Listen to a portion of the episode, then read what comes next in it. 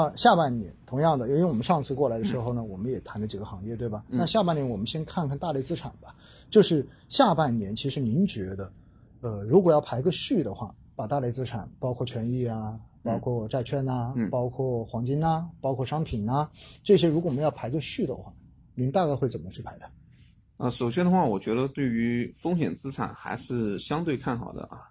就是虽然会有波动啊，嗯肯定肯定我一直在强调，哎就是说，，对，这里一定要告诉大家哈，我们在这里聊的东西呢，其实是基于现在这个时点，对对我们研究出来的结果。对，但是因为市场是不断变化的，对，有不断的有新的东西进来，它都会导致这一个结果或者说这个资产的走向往不同的方向去偏离，所以一定要提醒大家。我们聊的这些东西真的是仅供参考，大家更重要的是听我们聊的背后的这种分析的逻辑，对对吧？对这才是最关键的，好不好？对来，你来说。首先的话，我觉得就是说，短期肯定可能会出开始出现一些波动啊。嗯确实就是说我们刚刚说的整个流动性的一个收敛，整个一个需求结构的变化，确实在目前整个的一个市场成长风格演绎比较极致的时候，波动风险肯是肯定是有的。嗯但是呢，我觉得在一个大逻辑是什么？就是全球还是整体往复苏那方面走，整个的一个 A 股的盈利还是很确定的。那这个时候，其实你说我要去比较看的比较空啊，我觉得这个结论我是不会去做的。所以我整体来说，就是还是保持一个对于风险资产相对来说偏谨慎乐观吧。就如果你个人投资者比较谨慎的话，你可以相当于说是一个中性的一个仓位。假设你五五六月份很积极的加了一些仓位的时候，这个时候你可以说适当的获利了结一些，但是你还是要，我我觉得还是要维持一个中性的一个仓位啊。就是假设我说零到一百的话，那假设说五五六月份我打到了百分之八十的仓位，那我现在我可能建议你百分之五十到六十的仓位，就是这个我觉得是相对来说就是比较直观的一个感受、啊。其实说到底还是担心踏空，对吧？对对，嗯就我觉得还是不能够说太极端，就是说哦，我觉得下面整个都没有机会了，这种做法我觉得还是风险比较大的啊。呃，这是我觉得是一个大逻辑，啊，就是我在一个整个盈利增速表现比较好，全球还是一个大复苏的这样的逻辑下，我是不会去明显看空的。嗯所以说，对于像这样一个大宗商品啊、权益啊，我们相对来说还是觉得说是可以多关注一下。嗯即使说整体的指指数机会没有那么大的时候，我们觉得整个的一个市场结构活跃还是会非常非常明显，嗯，因为整个的这样一个国内配置这样一个 A 股的这样一个趋势是没有变化的。我觉得这种大逻辑一定要在长期之内坚定的相信这样一个大的趋势。其实只要大家能够对于长期的这个逻辑有坚定的信心，面对市场的短期波动，我觉得基本上都不会慌的了。对，甚至于每次真的出现比较超预期的这种大波动，反而应该更开心。对，就是上季度我来讲的时候，我也是，我说我每次发工资，那我就会那些我看好的又有跌的，我因为它一跌我就发工资我就加，发工资我就加。而且真的出现这种超预期的，我开句玩笑，这不就黄金空嘛？对不你你对对对此时不买何时买啊？对吧？所以这嗯确实我们是，就是说这种长期的大逻辑，我们反复要跟大家强调的啊。嗯嗯啊，另外一个就是我觉得就是说，比如说对于有黄金和债券啊，首先的话，因为确实我们觉得啊，三季度你说美债利率会不会边际上往上走呢？我觉得这可能性还是有的。嗯所以这个时候你去做黄金的这样一个大的配置啊，我觉得我可能会谨慎一点点。就黄金还是偏谨慎，对因为其实上次我们也是对黄金也是排在最后的了，对对吧？对，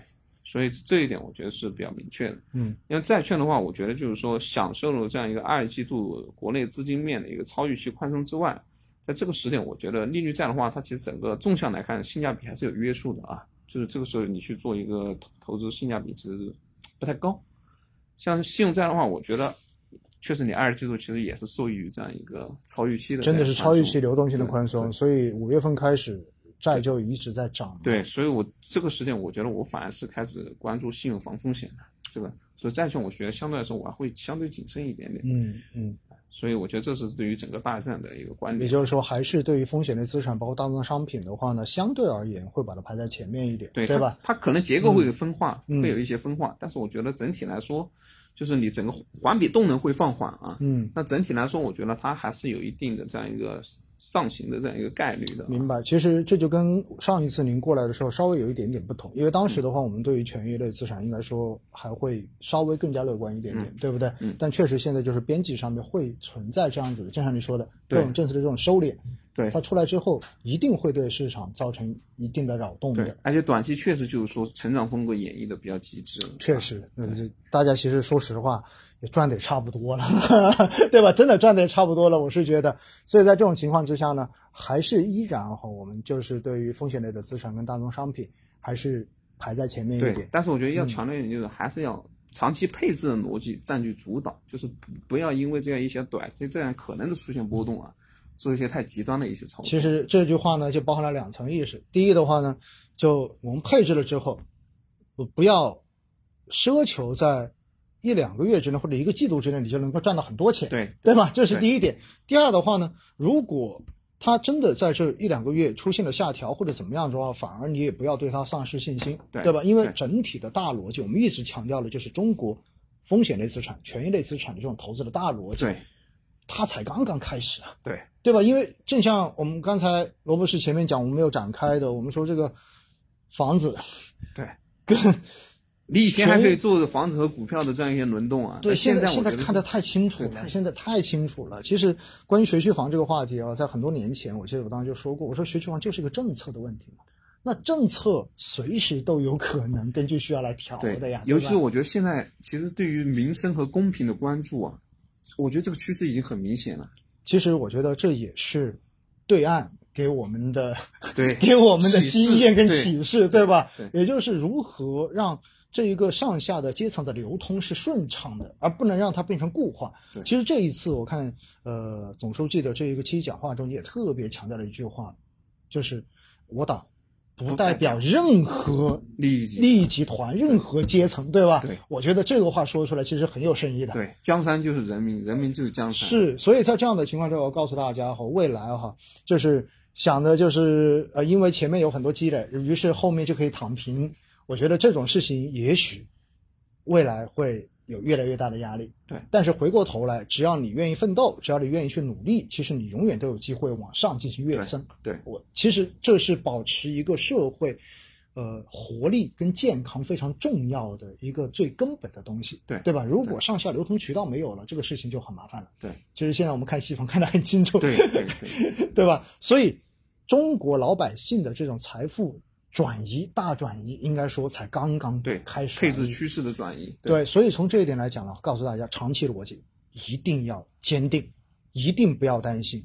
经常有很多人，我我我最近的话，我也在网上在怼别人，我说，因为经常有人就拿一些很阴谋论的东西拿过来，哇，这个你怎么看？这个你怎么看？我说哪有那么多阴谋论啊？做好自己的事情，看准了自己认同的方向，对对不对？然后坚定的去持有就行了。因为说到底，一个国家的资本市场跟这个国家的国力跟经济发展是息息相关的。对对只要你认为经济会继续往上，我们的国力会继续往上，那么资本市场就没理由不往上，对对吧？这是一个绝对的东西，对不会说哦，经济要往上，还特意要搞得你资本市场不好，那这个逻辑就不通。对对对，就是我觉得大家还是一定要有一个一些坚定的一个长期的逻辑和信仰啊，包括我自己也刚刚讲的，就是我们去看这样一个资本市场发展、国力的发展，更多的要纵向去看，嗯，对吧？就对比历史，我们自己的历史。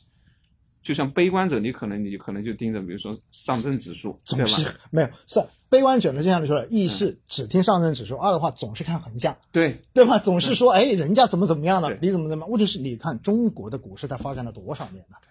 对吧？到现在也就三十多年而已。对，人家股市多少年呢？而且其实你看我们的公募的表现拉长来看，实际上我觉得很多还是跑得比较好的，整个长期收益率还是可以的。而且尤其是中国本身资本市场是从一个呃比较弱小，然后慢慢发展，然后不断健全的过程。所以实际上，主动管理型基金，我们看到它的超收益相比指数，在中国是非常明显的。对对对对对所以在这种情况之下，你会发现巴菲特可能会说指数基金是最好的选择，那是因为一个有效市场之后，你会发现要获得超收益越来越难了。对，而且量化投资的水平也已经到了，对不对？那在我国，其实像罗博士说的，我们真的回头去看过去的这些年，也包括过去的这一两年，对吧？甚至包括过去的这半年，实际上你会发现，真的主动管理型基金，在这个市场中间的超额收益还是非常明显的。因为我觉得还有一个逻辑，我觉得就是我们还是要持续的相信整个中国的一个产业的一个进化，产业的一个升级，对长期的这样一个产业的一个高端产业的一个发展趋势啊，我觉得还是要充满信心。是，其实说到底的话，你还是对一切都要有信心。对，你不能对一切永远都抱这种极度悲观的状态，对不对？对，那你只能买债券。